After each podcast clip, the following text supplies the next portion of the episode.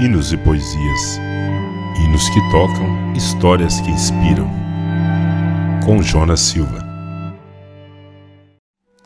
Olá, sou Jonas Silva.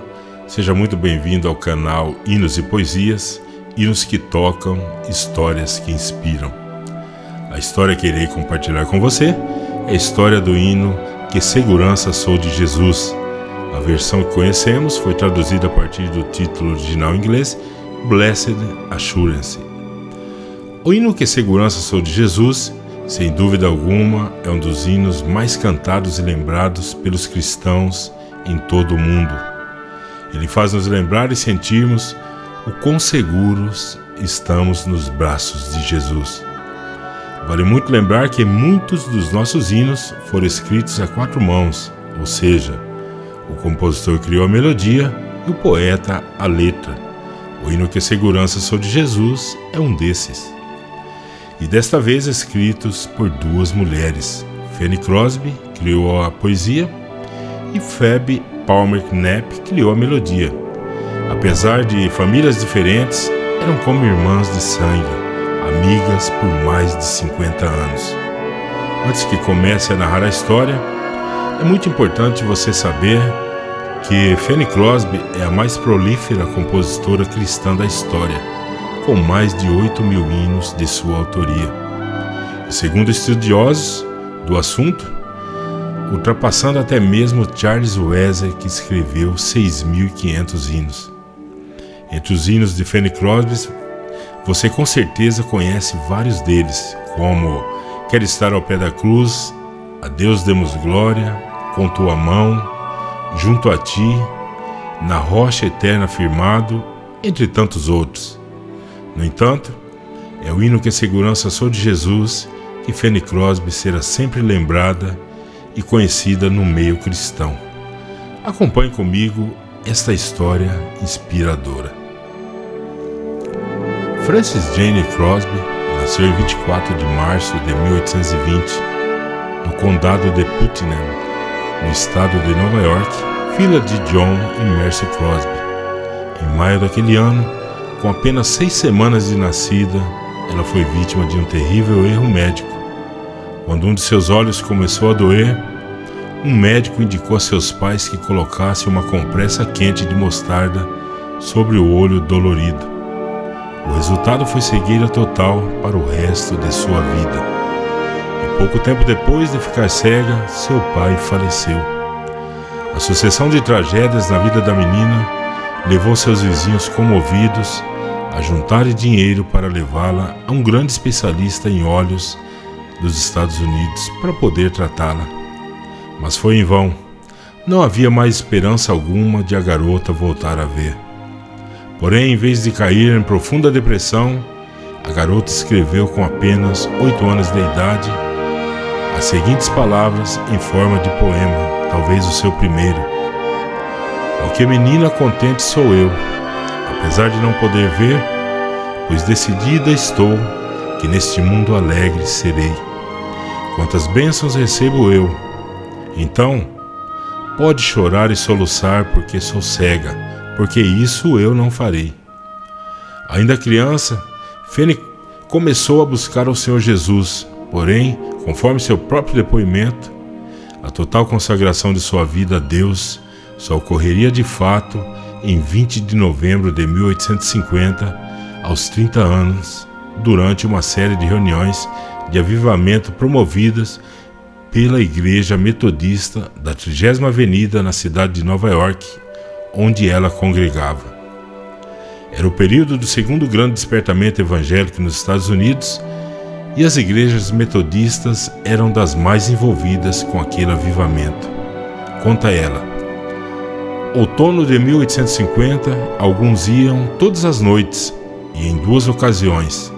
Procurei a paz indo ao altar, mas não encontrei a alegria que desejava. Até que na noite de 20 de novembro de 1850, parecia-me que a luz deveria vir naquele momento ou nunca. E eu me levantei e fui sozinho à frente. Após a oração, eles começaram a cantar o velho e grande hino de consagração. A primeira estrofe do hino foi na cruz. do puritano Isaac Watts, que é o nosso Foi na Cruz, de número 15 da harpa cristã, que dizia assim, a estrofe daquele hino na tradução literal: Ai de mim que fiz sangrar meu Salvador, e fiz meu Rei morrer por mim. Ele entregou seu corpo sagrado por um servil como eu. Foi na cruz, foi na cruz, onde vi pela primeira vez a luz, e o fardo do meu coração foi removido. Foi ali pela fé que recebi minha vista, e agora sou feliz todos os dias. E quando chegaram à sexta estrofe, que diz: Aqui, Senhor, entrego-me, minha alma foi inundada pela luz celestial. Eu saltava, gritando: Aleluia! E então, pela primeira vez, percebi que eu havia tentado, até aquele dia, manter o mundo em uma mão e o Senhor em outra. Em Cristo, Fênia encontraria propósito e inesgotável inspiração para sua existência. Muitos anos depois, já, já idosa, escreveria o seguinte sobre sua cegueira: Eu parecia destinada pela bendita providência de Deus a ser cega por toda a minha vida e agradeço-lhe por essa dispensação. Se uma visão terrena perfeita fosse me oferecida amanhã, eu não iria aceitá-la. Eu não poderia ter cantado hinos para o Senhor e para o louvor do nosso Deus se eu tivesse sido distraída pelas coisas belas e interessantes ao meu redor. Aos 38 anos, Fene casou com Alexander Van Stein, que também era cego ela o conheceu no Instituto para Cegos de Nova York, onde ambos trabalharam como professores. Depois de se formar nessa instituição, onde ingressaram aos 15 anos, Fene passou a lecionar ali gramática, retórica e história dos Estados Unidos e do Império Romano. Foi professora de 1847 a 1858. Ela e seu esposo tiveram uma filha que recebeu seu nome, Frances mas que faleceu ainda criança. Foram 44 anos de casamento e eram muitos unidos e felizes. Seu marido veio a falecer em 1902.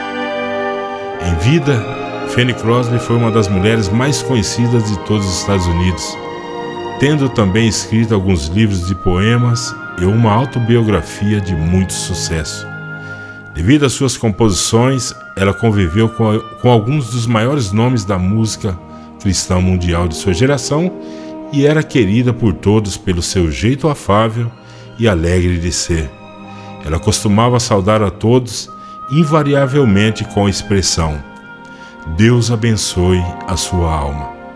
Por ocasião de seu aniversário de 85 anos, ela recebeu uma carta do presidente dos Estados Unidos, o presbiteriano Stephen Grover Cleveland, dizendo: Minha cara amiga, Há mais de 50 anos que o nosso conhecimento e amizade começaram, e desde aquele tempo tenho assistido ao seu contínuo interesse, interesse trabalho pela melhoria das pessoas e sempre apontando o caminho para uma apreciação da bondade e misericórdia de Deus.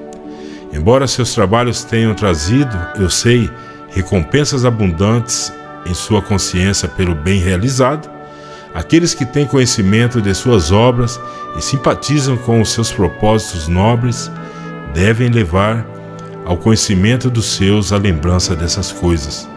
Estou, portanto, extremamente gratificado por saber que seu 85º aniversário será comemorado com uma demonstração desta lembrança. Com orgulho de poder chamá-la de velha amiga eu desejo inicialmente felicitá-la pela sua longa vida de utilidade e quero desejar-lhe que mais anos sejam adicionados a você, bem como a paz e o conforto que nascem do amor de Deus.